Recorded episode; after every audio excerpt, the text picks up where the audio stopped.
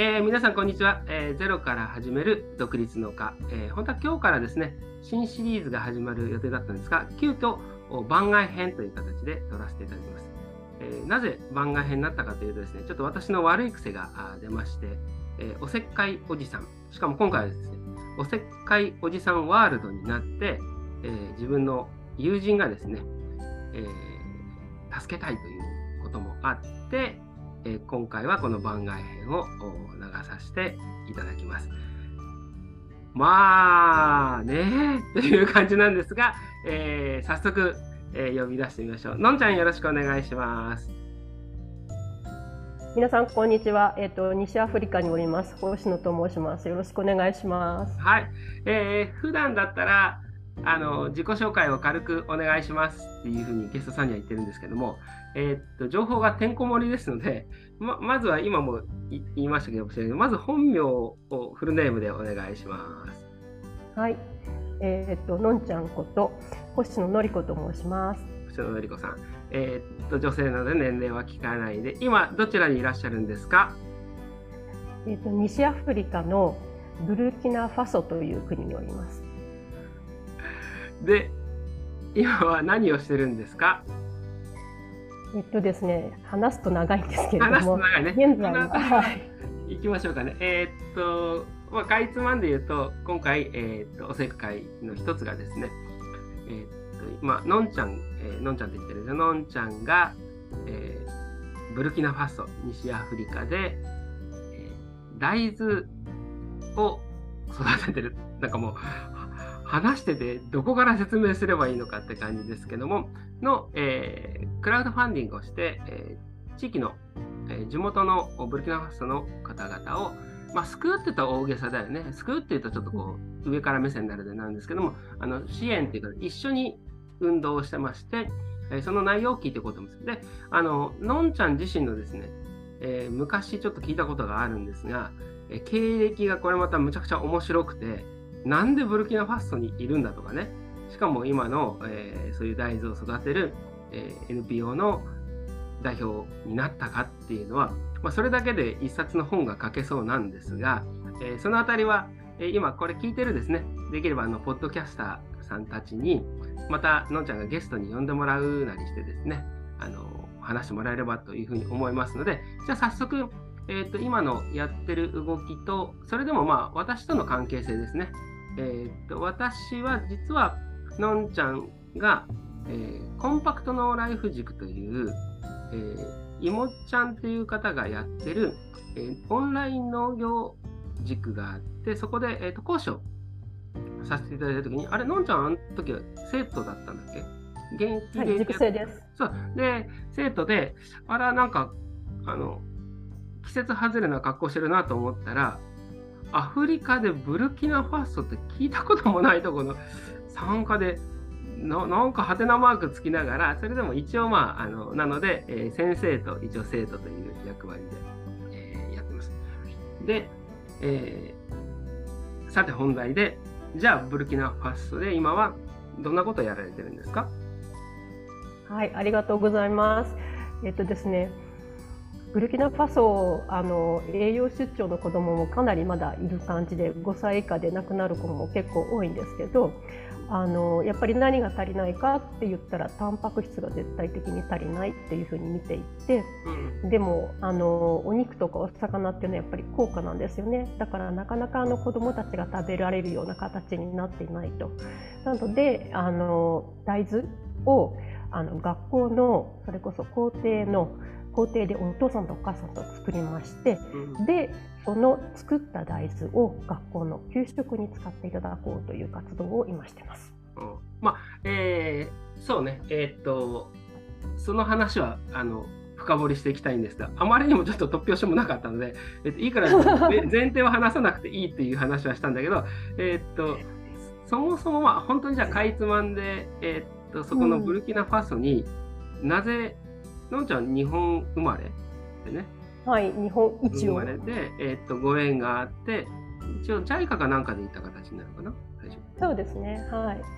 私はあのあの生まれた時にもう父が南アフリカに赴任していたというちょっと変わり者でアフリカはそこから、うん、本当はアフリカはそこからなんですけどただまあ大学卒業してからやっぱりアフリカで仕事をしてた友人がやっぱりいたおかげであの青年海外協力隊にあの志願して、まあ、2年間ぐらいこの近くにあるセネガルという国にいました。でその後あの日本に1回戻ってきて、まあ、試験を受けて、えーと、ブルキナファソに、えーと、JICA の事務所にあるあの企画調査員というお仕事があるんですけどもいわゆるあのプロジェクトを運営するような形の職員として、えーと、赴任されてました。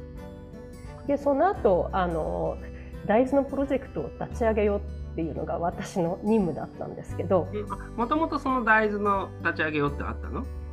そうです。あのもともと小さなプロジェクトが JICA の中にありまして、うん、あのバリューチェーンを研究するコンサルさんの方、コンサルタントさんがいらっしゃってここで、あのバリューチェーンを要するに調査するような形でどういう形のこれからプロジェクトを組んでいったらいいかっていう先駆けのプロジェクトみたいなのをジェントがやってたんですね。うん、でそれを今度あのプロジェクト化するところを私任されて、うんうんうん、アイディアを出せと。うん、その時はもう行ったばっかりの時に。そうですね行ったばっかりでした。で私実を言うと農業のディプロムなんていうのは全然持っていないタイプで。その中で立てるのはむちゃむちゃ大変だったんですけど正直言うと分かんないことだらけでもあの日本人にとって大豆ってやっぱりすごい面白い作物だし、うん、何が一番面白いかって言ったら、まあ普段自分たちが豆腐だとか味噌だとか醤油だとかやっぱり食べてるじゃないですか。うんうんうんでやっぱり加工するっていうのがやっぱり一番面白いんですよね。ただ煮て豆として食べるっていうよりかは何かやっぱり作ってそれを製品にしてっていう過程がある作物ってそんなに他にはないのでで何かやっぱりできるんじゃないか。あとここでも何かやってるんじゃないかみたいなところを調べていくと、もう紐解いていくと歴史だけでもブルキナファソ山ほど大事な話が出てくるし日本人としても面白いしみたいな。こちらから西、西じゃないか、えっ、ー、と、アフリカって言うとひよこ豆とか、なんか、はい、大豆ってと、まあ、大きな豆って書くぐらいなので、日本の土壌にはすごくあって、自分も時代図とか、うん、この話も出したかったら、大豆100粒運動っていうのに関わったことがあって、うんはい、時代図っていうのはすごくああって、その代わり、ひよこ豆とかすごい、レンズ豆とかアフリカとかいっぱいあるのかな。しかもそれって食べやすいんじゃない？はい、うん。それがなぜ大豆がそのブルキナファッソというところで広まってるのかな？広めようとしたのかなっていうのはまずちょっとすごい不思議なんだけどそのあたりなんか、うん、あのやっぱりあの日本みたいにもともと大豆が地地も地地豆っていうんですか、うん、いう形であったわけではないです正直言うと。うんうんやっぱりここにあるのはどちらかっていうと今あの西田さんが言ったみたいなあのひよこ豆レンズ豆みたいなものは地物であるんですけどそれってみんなあの捧げって言われるどっちかっていうと炭水化物が多いお豆さんなんですよね。なので簡単に煮て、まあ、あのそのまま食べれるような感じのものが多いんですけどただ大豆ってやっぱりまあ日本人は煮豆食べますけどあまりこっちではそういう形で食べられていないっていうのがまずあってちょっとこう青臭い後味みたいなのがあまりもともと好まれないみたいなところも多分あると思うんですよね。でこれはまあちょっと話が長くなるので言っていいか分かんないですけどうちの伝説の大統領があの、大豆に注目をしてそれ1980年代ですね。あの、うん、わざわざ種をあのあるところから持ってきて育ててそれを導入にして国民に飲ませようという大キャンペーンを打ったんですね。うんねなんかそれこそ豆乳ってこう日本とか豆腐の前のあれってイメージがあるけど今でこそねあのなんか豆乳はソイ、えー、そうですね、そういうラテとか。ニューヨークとかね、うん、あの辺りでも飲まれてるけど、どうだったんですか？そのそういうミルクの。あのやっぱりいきなりやったので 大失敗をこいて。あの国民が全員そのキャンペーンはダメと言ってあの大統領にお返ししたっていう経緯があって全然うまくいかなかったんですね。まずかったんだそうですね。あの私があのその後赴任したの2015年ですよ。もうだいぶ経ってる頃なのに、うん、あの私と一緒に仕事をして一生懸命大豆やってきてくれた担当のあの農業農業省の高官ですら「のりこもしあのフランス語で大豆って「そうじゃ」って言うんですけど、うん、それか「ソイ」でもいいんですけど、うん、もし君がやりたい加工品に「ソイ」っていう名前とか「そうじゃ」っていう名前がついたらそれを見ただけで拒否するあの世代の方っていうのは結構いると思うよって言われましたその当時。かわいそう。それくらい伝説です。さっき言った自分はあの大豆百粒運動とか大豆で教室とかやってるので、はい、調べたらやっぱり日本に逆になんでそのひよこ豆とかも入ってきたけど広まらなかったかっていうとやっぱ日本の大地にはすごくその大豆があったと思うんですね。ただ、はい、大豆って日本人はさっき言った茹でて食べる人もいますけどもやっぱりそのまま食べる時ってやっぱアクがすごい強くて、うん、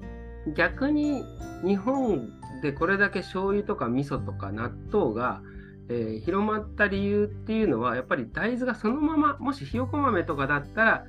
こんなに加工文化が進んでなかったと思うんですね。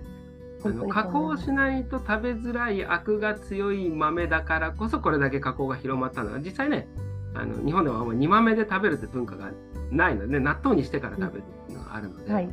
うん、でも栄養素はねあのついこの間もこの、えーと、ポッドキャストの方でねあの大豆特集とかやってる時もこれ大豆のその質タンパク質とか栄養成分ってやっぱり他の豆と比べても多い形になるそうですね。やっぱりタンパク質は絶対的に多いっていうのもありますしあと私がやっぱり一番注目しているのはあの大豆を丸ごと使う。どうしてもあのあのなんていうんですかミルクにしちゃしまうとその皮であるとかおからの部分に栄養素結構取られてしまうし、うん、タンパク質もそっちに残ってしまうっていうのはやっぱりあるので、うん、できれば丸ごと使う。で丸ごと使う文化は日本にももうすでにあってそれきな粉ですよねやっぱ。焙煎して粉にする、うん、なのでやっぱりブルキナはあの粉文化なので私はそっちの方に方向性を今持ってってます。まあねそのあたりのこうなんかこう製品とかブルキナファソの人たちに合わせるその、はい、なんていうかねえー、っとまあ、日本で今最近で6次産業化じゃないけどもその口に合う加工の物語もなかなかその長くなりそうな楽しそうな感じですけどそこもまた、えー、別のポッドキャスターたちに譲ってですね。じゃあえー、っとそのプロジェクトを継いで、まあ、やろうと思った時に、まあ、最初そういう「ソイ」って名前出しちゃダメだよっていうぐらいな、えー、ちょっとこうどちらかというと否定的な美味しくないってイメージがあるけどもまあ細々とでも時代図とか大豆は育てられてきてたのかそうですね。やっぱりあの注目される作物ではありますよね。今世界的にも環境がこれだけ変わってきていて大豆やっぱり求められているっていうところもありますし、それからあとあの、まあ、フランスとかヨーロッパの方たちがやっぱりあのブルキナの農業の国としてのあのポテンシャルにすごくかけて大豆を応援してた時期もやっぱりあったんですよ。なのでであと国内でもそれこそ大豆が必要となる理由が一つだけ実はありましてそれはあの動物の飼料なんですよね。あなるほど。うん、うちはやっぱりあの内陸国でやっぱり魚とかはやっぱりほとんど高くなってしまって手に入らないっていうのもあるので、うん、要は鳥に与える餌のタンパク源として大豆を使ってるんですよ、ね。でもほとんど国内で生産される大豆の半分は飼料として使われているような状態です。うーん、そうね。だから栽培技術的なものもそれほどあのあれだったの？基本的に日本だと,、えー、っとうちみたいな小さいところはね手刈りしてパーマってやるけどもえあと大型的なところそれこそ、えー、今だったらブラジルとかねアメリカ日本でも大型でやってるところってコンバインとかあったりするけど、うん、そんなのは使わずに手作業でやる形になるのか。そうですね、もうここはほとんど機械が進んでいないと状態なので、ただ運よくやっぱりあのマメ科の植物ってそんなに手がかからないイメージがやっぱりあって、なのであのここではあのどちらかというと巻いてでその後2回ぐらい除草したらあとはもう雨に任しておけば虫もほとんどつかないような感じなんですよね。なのでほとんど手作業で。雨がね、うん、はい、雨が虫を落としてくれるみたいな。うん、じゃあ栽培には向いてるで、ちょっと少し戻るけども、えーとまあ、プロジェクトとしてやってね。って言って、まあ、やっていくうちにのんちゃんもどちらかというと大豆に今までそれ農業やったことないけどやっていくにどんどんはまってった形でもあるのかな。うん、もう本当面白かったですね。あのー、やっぱり、まあ、自分で何が一番やっぱり面白かったかって言ったらやっぱ食品の部分がやっぱり一番面白かったとは思いますけど、うん、ただやっぱりさっきもあの言った通りこちらで一番消費されているのは動物の餌の部分でもあるので、うん、なのであの飼料を作ってる会社さんとかにも結構行ったりとかして、うん、でもうすでにここに6000トンぐらい年間で使ってくれるような大豆を6000トンぐらいあの年間で使うような会社さんとかももうすでに育ってるんですよね。うんただそこの人たちに言わせると農家さんたちが全然まとまってないのでどこに買いに行ったらいいのか分かんないみたいな感じの状態だったんですよ。なのでじゃあ農家さんをまとめたらいいんじゃないっていう話で。でそこに注力してましたね、最初の頃は。今ねあの今回は本当にそのクラファンの意味っていうのを聞いていこうと思うんだけど、はい、まあ、最初のページでねあの非営利団体アアディマ ADIMA の代表、はい、えー、星野紀子ですって書いてありますけどこれは最初その入って支援してねあのこのプロジェクトやってねっていうところから今のんちゃんが自分で立ち上げたプロジェクトになるの？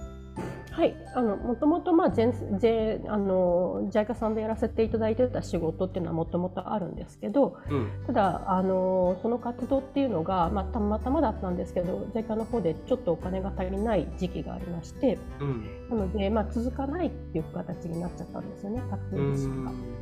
なので、まああの大豆の活動はこれ以上はあのなかなか在家としては支援できないっていう形であるのであれば、まあ、自分であのここまでやってきたことなので続けようかなっていうのがもともとの経緯です。じゃあ今そののんちゃんは、えっ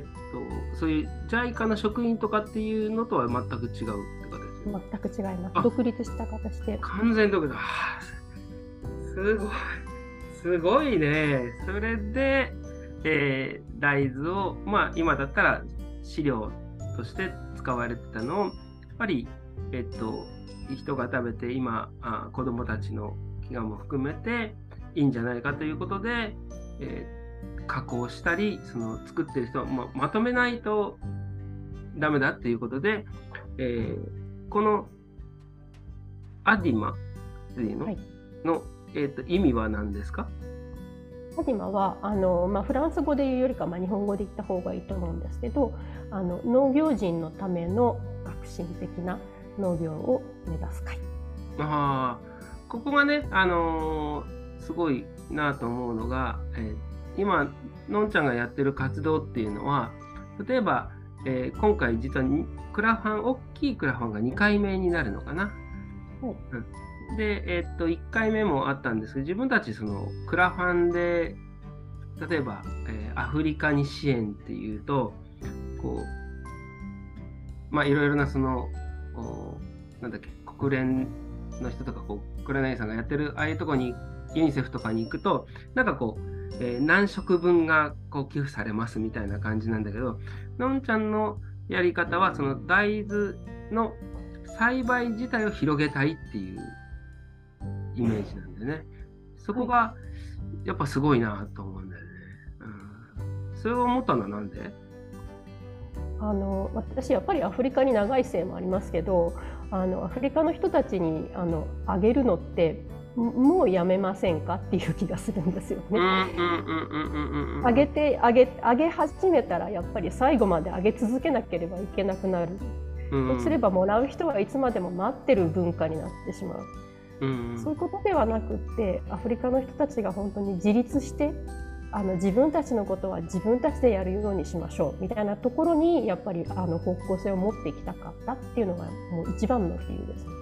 うん。そうね、あの確かに何食分ってあげれば目の前に例えばお腹を空かして困ってるお子さんたちに、うん、あのあげるってことには全くあの否定はしません。意義はあると思います正直言えば。うん、でもそれは上げ続けなければいけなくなってしまうのではなくって本当に魚の釣り方を覚えてもらって自分の足で立てるような形のものになっていってほしいっていうのが、うん、あの私たちの団体の目指すところなので。ね、魚を与えるとその場は喜ばれるかもしれないけどちょっと時間かかるけどやっぱ釣り竿を渡せば、ね、よく日本の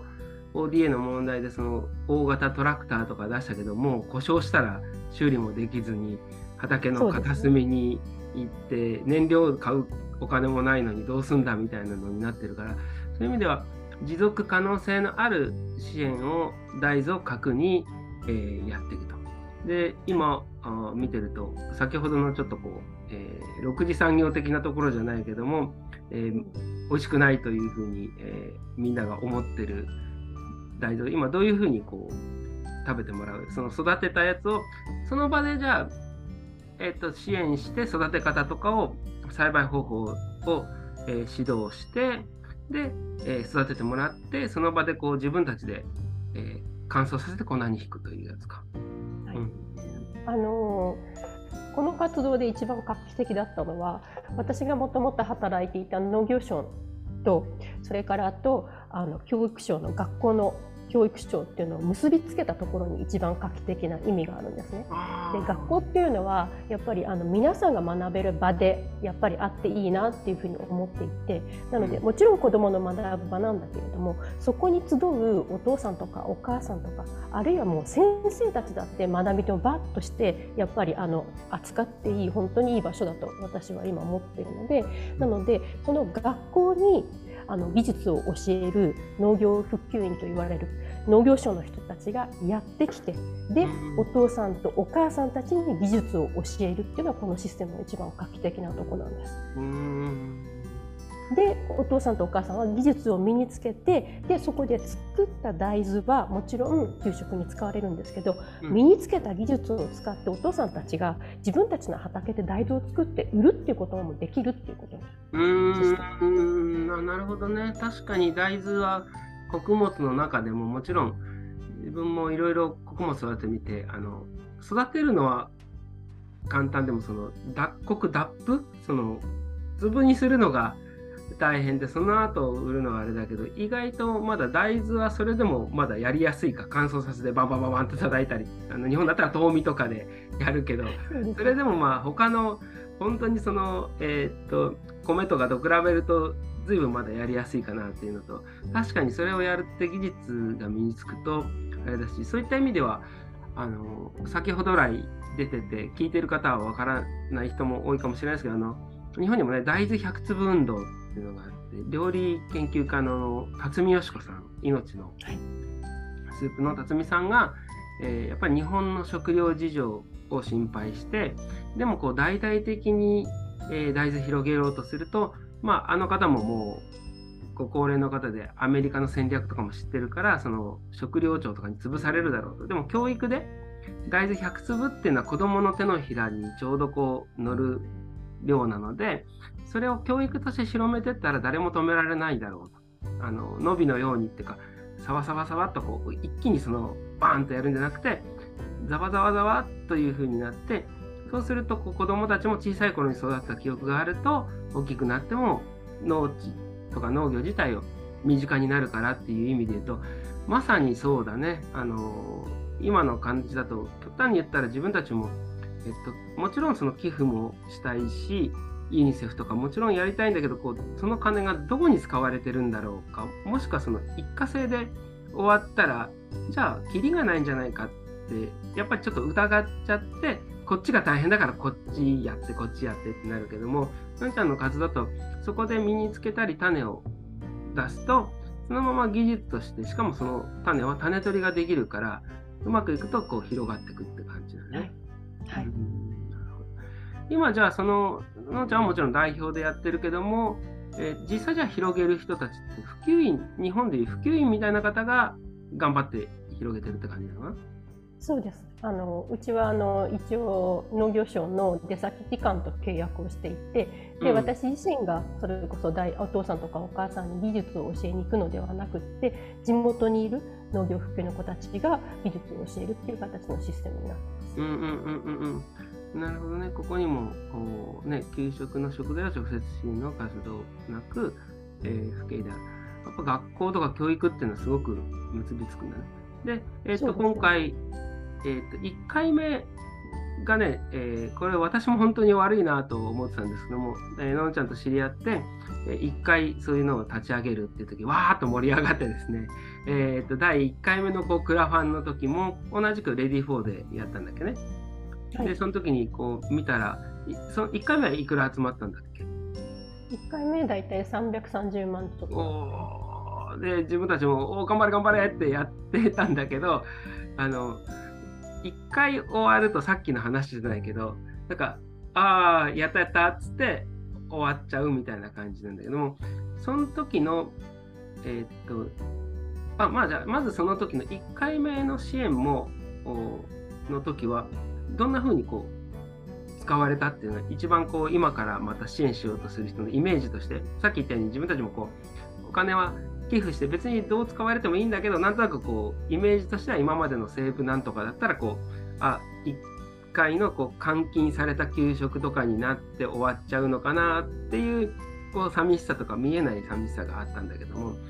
前回の支援、まあ、今回の支援も同じような形だと思うんですけども、えー、のんちゃんの方に例えば支援がこのクラファンで行った時にどんなふうに、まあ、前回も含めて使われたんですか？あのうちの支援はあの食料支援ではないのであの農業支援になりますので、うんうんうん、あの一番使われるところの大切なところは種、うんうんうん、まず種を買うあの購入費っていうのが必要です。それとあの先ほどから出ているあの農業復旧員だったりとか州の職員の方たちにこの活動をやっぱり支援してもらっているので、彼女たちがやっぱりかかる経費っていうのがあって例えば農家さんのところに行く学校に行く学校で支援をする。みたいなあの経費例えばまあガソリン代とかもあるんですけどうちはガソリン代としては出してもらっていなくって彼らにレポートを書いてもらってるんですね実は。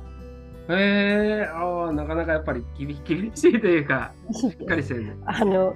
ちゃんと1か月に1回あのあったことをちゃんとフォーマットはありますけどそれにきちんと埋めてもらってあの書いてもらうとあのこちらの方でレポート代としてお支払いをするって形になってるのでなのでうちで一番人気のリターンはあの農業福員たちのレポートをあの訳したものを見れるっていうのが実はあります。あそういうリターンコースもあるんだね。あります。でこのリターンが面白いのが確かに今までだったら例えばこう何食分渡せるんじゃなくて3000円コースは逆に、えー、学校に送る大豆種子1個分とかね なんかこれもうすごく今までにない形だし。あでも逆にそういうその活動の、えー、訳したやつがあるってあ分かりやすいねそれはね。うん、であとあの、はい、うん、どうぞどうぞ。いいですか？あのあとうちで一番よく私が言ってて好きなのが「笑う畑」っていう畑があるんですけど。なんかね笑う畑ってどういう意味？あの笑う畑っていうのは本当にお父さんとお母さん農家さんが本当に丁寧に育てた畑って大豆にかがかかあの限らず本当に畑がキラキラ光って見える感じがするんですよね私にとっては。なのであの大豆の畑をあの私笑う畑っていうふうに名付けてるんですけど。で毎年あのグランプリというか自分で一番の畑っていうのを作っていてそのえー、あの畑を支援するっていう件もあります。それはあの収量がとかではなくてそうですね。あのやっぱりいろんな意味で、うん、生命力があって本当に大豆がすごくよく育ってる。収量がまあいいだけじゃないですねやっぱり。であの必ずあの選んでそこでお披露目会みたいのをやらせていただいてるんですね。これかこの活動の中で肝になるんですけどやっぱ学校1校だけで活動しているわけではなくてできればそのこのアイデアをもっといろんな人に知っていただきたいっていう形になっているので。なので意見交換会みたいなのを開催します。で地域の有識者の方たちであったりとかあとあの参加実際の活動には参加してないけどやってることは知ってるよっていう他のお父さんお母さんたちに来ていただいて実際に畑を見ていただいてでこういう活動してますよっていうのを広める。うんそんな感じの、はい、活動になってます。今自分もやろうと思ってるのは農業のすごいあの武器の一つとしてはもちろん食料を直接育てるのもあるんだけどなんか一緒にやる作業をすることによっ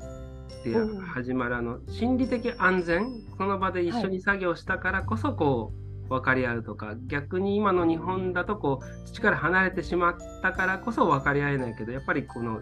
うちの畑に来てもそうだし一緒に作業するとそれだけでもあのその後の話が盛り上がったりするしあと今の話聞いてて思ったのは何回も言う。大豆百粒運動で辰巳よし子さんがその小学生たちに絵を描かせると。そうすると大豆の絵を描かせる。で普通動物の絵を描かせるとみんな同じような絵になるらしいんですね。こう足4本のこう猫だったら猫の、はい、大体どれをみんな描かせても、えー、と4本足の姿なんだけどもなんか大豆の絵を描かせるとあの人によっては鞘が大きかったり根っこが大きかったりあの大豆になったところだったりっていうことでその創発性がこうすごく植物だからこそ動物と違うからこそその自分が育てた一番こうなんていうことなんとなくこう農業って言うと収穫の喜びってあるけど実はあの一見無機質な種から芽が出る。あの生命力ってそれだけでこう感動するとかってあるから、はい、確かに本当に教育ともちろんあの教育以上にブルキナファソの場合はあのどちらかというともう切実な思いもあるんだろうけどそれがあってやっぱりでも勝手に自分たちは支援する側される側っていうと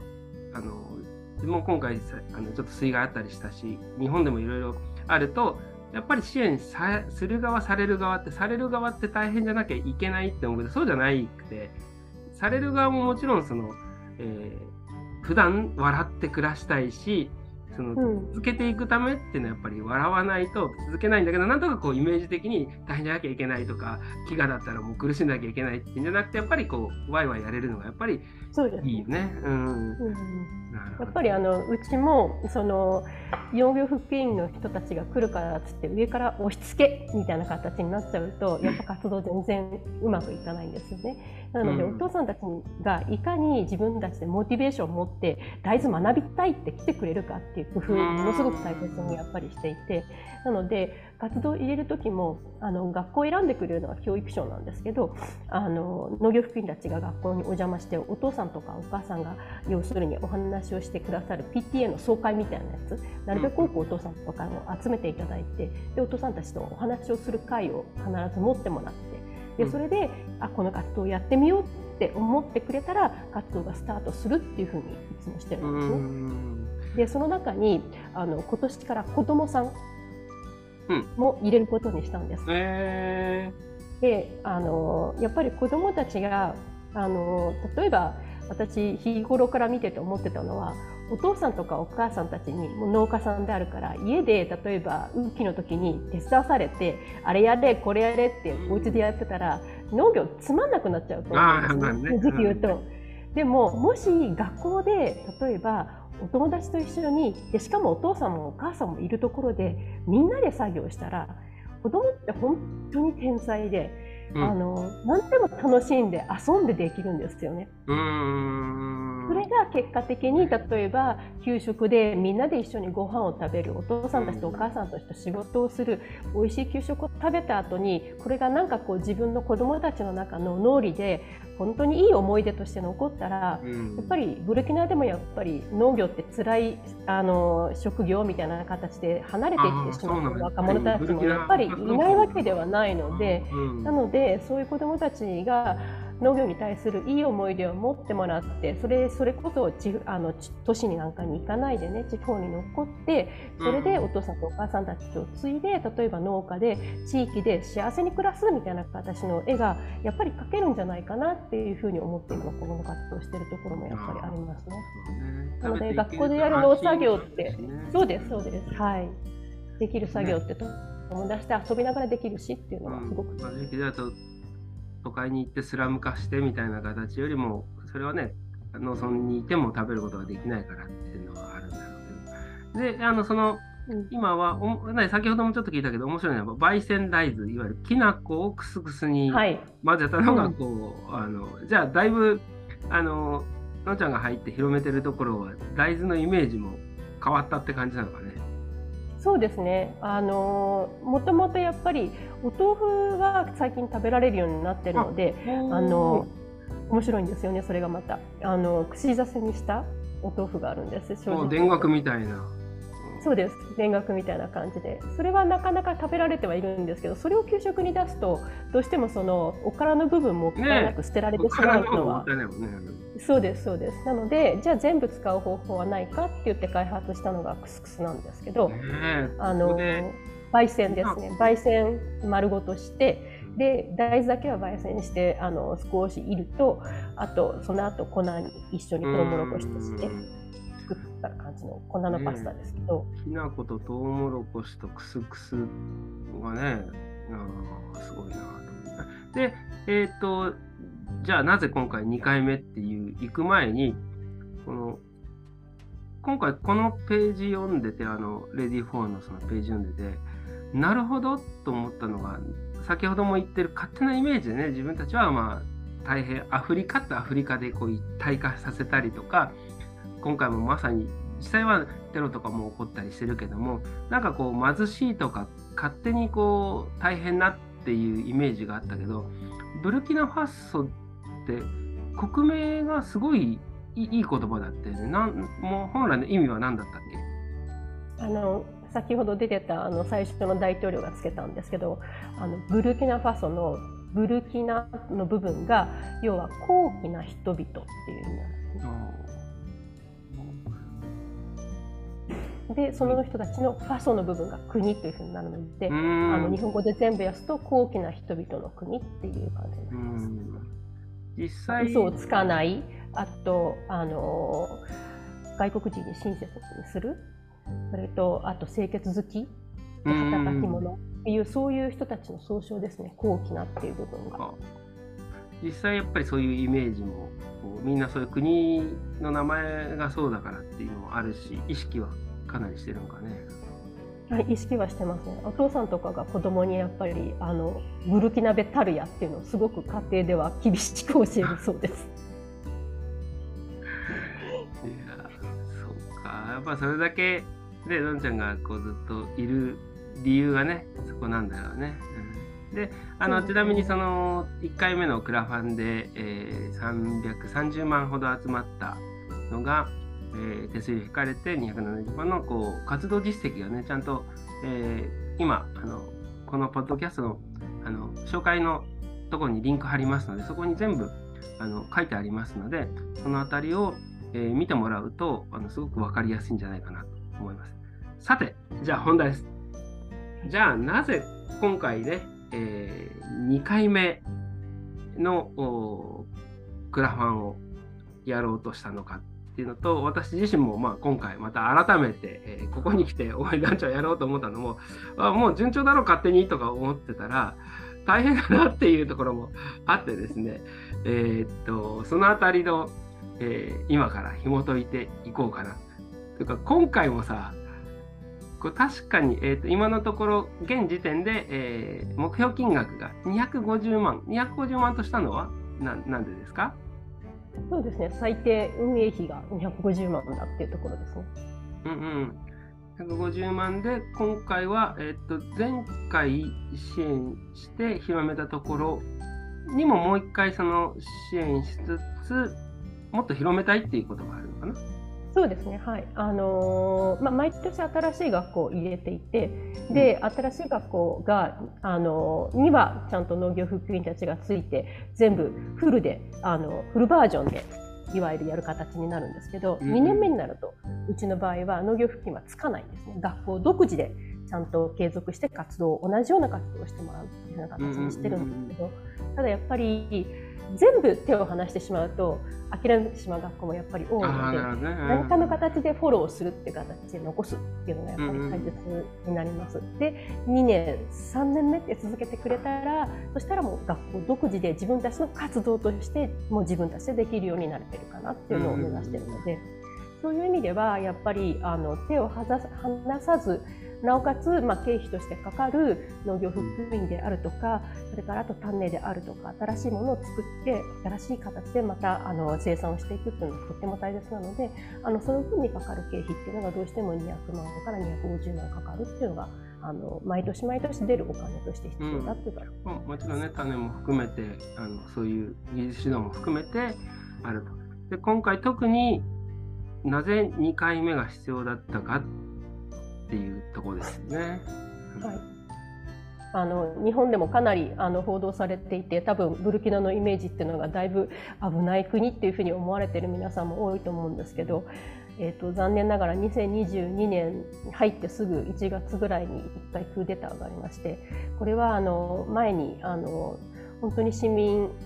市民放棄して今まで軍事政権だったところから本当に民間の大統領を立てて7年間頑張ってあの来た政権だったんですけど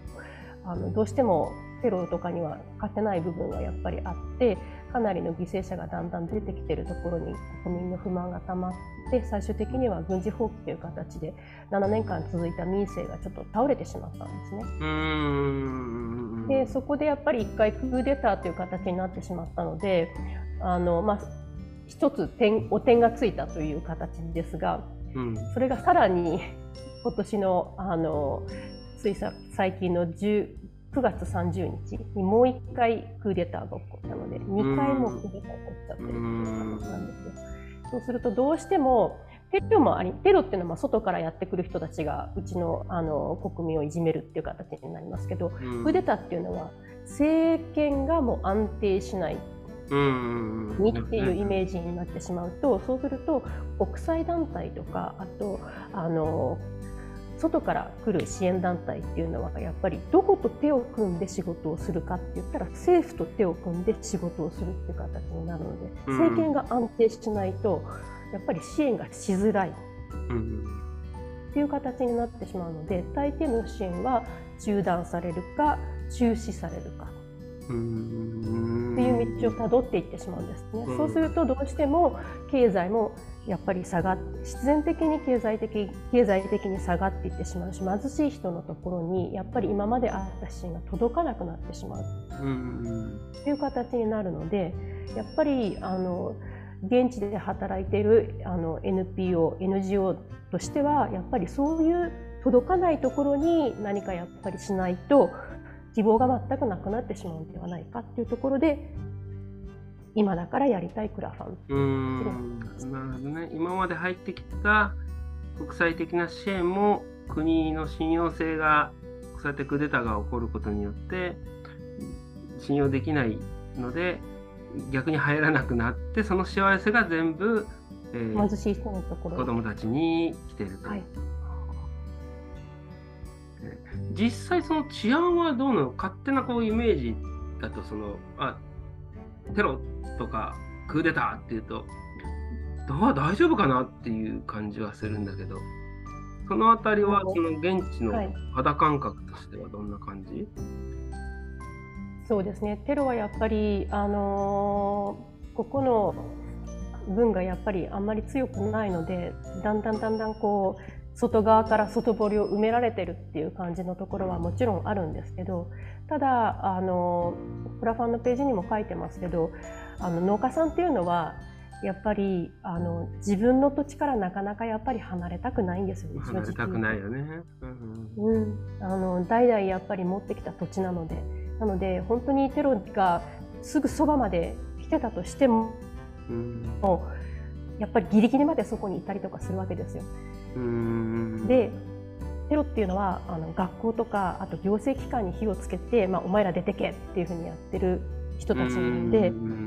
まあ、そういうところにいる国のあの公務員たちは逃げちゃいますけど農家さんたちは残ってたりとかもする。うん、で私はこの活動は現場に農業福井の子たちがいて学校が開いててこそできる仕事ではあるので、うん、そこに学校があって農業付近がいる限りはこの活動は続けたいっていうふうに思ってるんですね。なので私が行けなくてもそういうところに種を届ければそこにいる農業復帰の子たちが農家さんたちに要するに技術指導もできるしそこで作られた大豆を買いどどこかの方たちが買ってくれるってこともできるしなのでそこには少なくとも何らかの経済が回るようなシステムが生まれるしそれが希望になることもあるしあるいは学校で作った大豆で子供たちが給食を食べることはできるしみたいなそういうところを大切にしたいと思ってます。うん。そうね。ああ分かるね。ねウクライナとロシアの戦争でもなかなかその戦争の横でトラクターが走ってるとかってあったけど農家は離れられないよね。土作りしてきてさ、はい。はい、でもあったけど今そういった形で技術もあるしまあのんちゃんはそのいろんな状況はあるけどももちろん子供たちも含めてねだからってあそこ大変だぞっつってじゃあ手離そうって言って生活して人たちいるので、毎日食べていかなきゃいけないし、そのことが大豆で、しかも加工できるっていうことでやると、もうそのね、最後、書いてあるけども、学校が開いてる限り、まあ、この活動を続けますっていうね、強い意志があるんでね。そういった意味では、まあ、釣り竿を渡す活動をどんどん広げていって、自分たちの自給、まさに自活ができるような活動を、はい、えー、していくっていうのを、まあ、のんちゃんはあの今後もやっていくってことだよね。うん、いやでですね、あの実際のところですね、あの私はこれが聞きたかったんですけども、なぜ なぜオールインじゃなくて、オールオアナッシングだっていう、この、この思い切りの良さがまずね、っていうのと、えーと、いつまでだ ?11 月26日、えー、日本時間午後11時までで、えー、残り短い中でですね、それでもたくさんの支援は集まってますけども、目標金額、えー、250万に対してですね、今のところ85万ということで34%ということで、えー、なんとかこう、ネジを巻いてですね、もちろんあの私自身もあのなんとなくイメージしたのは1回目大成功だったからあもう大丈夫だよねって思ったけどやっぱ現地にいる人はそうでもなくてしかもそういった形で環境とか国際状況も変わった中で、まあ、続けていくいる人によってあるので、まあ、今回、えー、っとまさにのんちゃんを通してやることとかそれこそいくら単位までもすごく分かるっていう活動をしてるので今日もそのツイッターに書いたんですけど、こう日本もこう農家も大変でこう安いもの安いものを求められて、あのあるテレビでやったでプライベートブランドの下請けの社員が、うん、こう私はプライベートブランドは大嫌いだと。私たちに安いことで値切って値切って。でも自分自身が給料が少ないのでスーパーで買うものはプライベートブランドばっかりだっていうんですね。だから、なんかこう悪循環してて、日本の農業もその補助金で補助金でいっちゃったり、安いもの、安いものをみんなが求めるって、もちろんその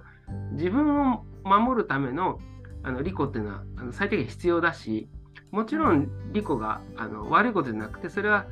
とても健全だけど、利己を進めすぎると結局社会全体がこう悪くなっていく。でもちょっとえー、なんか10円20円出すだけで救われるっていうのが自分はでも全体幸福を考えられるほどまだまだ人間人類は成熟してないと思うんですただある研究であったのがなんかこう人間だけが人が喜んでる姿を自分の喜びに変えれる唯一の動物らしいですね。オランウータンでもなんか、あの家族までらしいんですね。だそういう意味で言うとなんかこういう形で顔が見える関係になった時にのんちゃん通して喜んでる姿がこう想像した瞬間になんか寄付したものがそのままダイレクトにまさに学校1校分のものが、えー、大豆として出てそれが未来につながっていくっていうのは想像できた時にみんなかなりこう具体的な支援もね含まれるんじゃないかというふうに思いますので、えー、ぜひあの先ほど来言ってるいろんなリターンの形ありますけども、基本的には、えーと、寄付する形になりますけどもそういうあのレポートとかも届きますので顔が見える関係でぜひあの今のんちゃんが頑張ってるのでみんなでこう応援してもらえればなと思いますしえ今回はまだまだね、のんちゃんの歴史やいろんなことがね、語られなかった部分がありますので、これを聞いてる、えー、農系もしくは農系じゃなくても結構ですので、あのポッドキャスターの方は、えー、のんちゃんを呼んでですね、あと短い期間にガッとかけて、なんとか今回も、えー、達成してもらいたいなというふうに思います。最後じゃあ、のんちゃんの方から一言、あの聞いてる方、もしくはその日本の方にぜひメッセージを。ありがとうございます。あの先ほどのオールワンをオールインではなくてオールフォーナッシングにしたっていうところ一番あの不思議に思われる方もいらっしゃると思うんですけど私前回クラファンをやった時に一番思ったのはクラファンって本当にお金だけじゃないなっていうのをすごく感じた関係性をとてもたくさん作った経験だったなっていうふうに思ってます。それはあのクラファンが終わった後にあの知り合った方たちっていうのがいてそれが先ほどからあの西田さんがおっしゃっているあの大豆100粒運動のうん、あの新聞にあの私寄稿させていただいたりとかもするんですけどあるいはあのちょっと今日はお話できなかった方ですけど Edible Schoolyard Japan っていう活動がアメリカであのある活動ですけど日本にもあってそこで知られたかあの堀口博あのひろ子さんという方もいらっしゃるんですけどそういう形で本当にあのこの all or all in だったらそんなに頑張らない。でも all or nothing だと最後まで走り続けなければあの皆さんにそれこそ100万であろうが40万だろうが20万だろうがしていただいている方の責任自分が取れなくなってしまうので肩に乗ってるものがもうすでにある今最後まで走らなければいけないものはその方たちに今押していただいている状態なんですね。なのでそういう自分のに対自分への強制感というかあの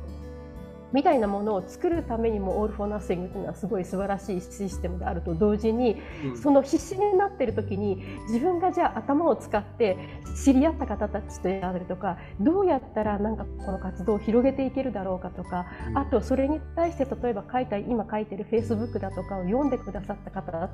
っていうののなんかこうアプローチの方法が全く違ってくるっていうところが、うん、あの醍醐味じゃないかなというふうに思ってますのであの支援っていうのはもちろんあの到達しなければいけないんですけれども、あの本当読んでいただいていいねをしていただくだけでももちろん支援になりますので あのぜひよろしくお願いしますっていうことで締めたいと思います。なんていうかなんか いやそうね確かにあの今回見てオールはナッシングでなかったらこうやってあのおせっかいおじさん発動することなかったかもしれないなと思います。えー、残り数字ですけども、本当になんか、あの、毎回多分ね、あの、なんとなくこう出して終わりじゃなくて、やっぱつながりが後できるのは一番の良さだし、はい、もしかしたら今回だけじゃなくて、また来年かもしれないけれども、支援することっていうのは、決して無駄になってなくて、それが、ま、回り回って自分の喜びになるっていうのが非常にいい仕組みだと思いますので、えー、今回は本当にこれご縁にですね、知った方が、えー、広めていってもらって、まずね、あのもちろんクラファンが成立するのが一番の良さですけども、それ以上にあのこの活動をしとくとですね、そのうちまた飲んじゃですね、多分 NHK のあのプロフェッショナルに乗る日が来た時に、ああ、俺はもうあの時にね、支援したったんだよってね、言え言えますので、えー、きっとあのその時に鼻高々になるためにも、皆さん今、ぜひとも、えー、支援をよろしくお願いします。ありがとうございます。はい。じゃあ、えー、今日は本当にありがとうございました。じゃあ、これもうあと、えー、もう少しですけども、あの全力で走り切っていきましょう。応援団長として応援してます。じゃあ、ありがとうございます。はい、ありがとうございます。はい、失礼します。失礼します。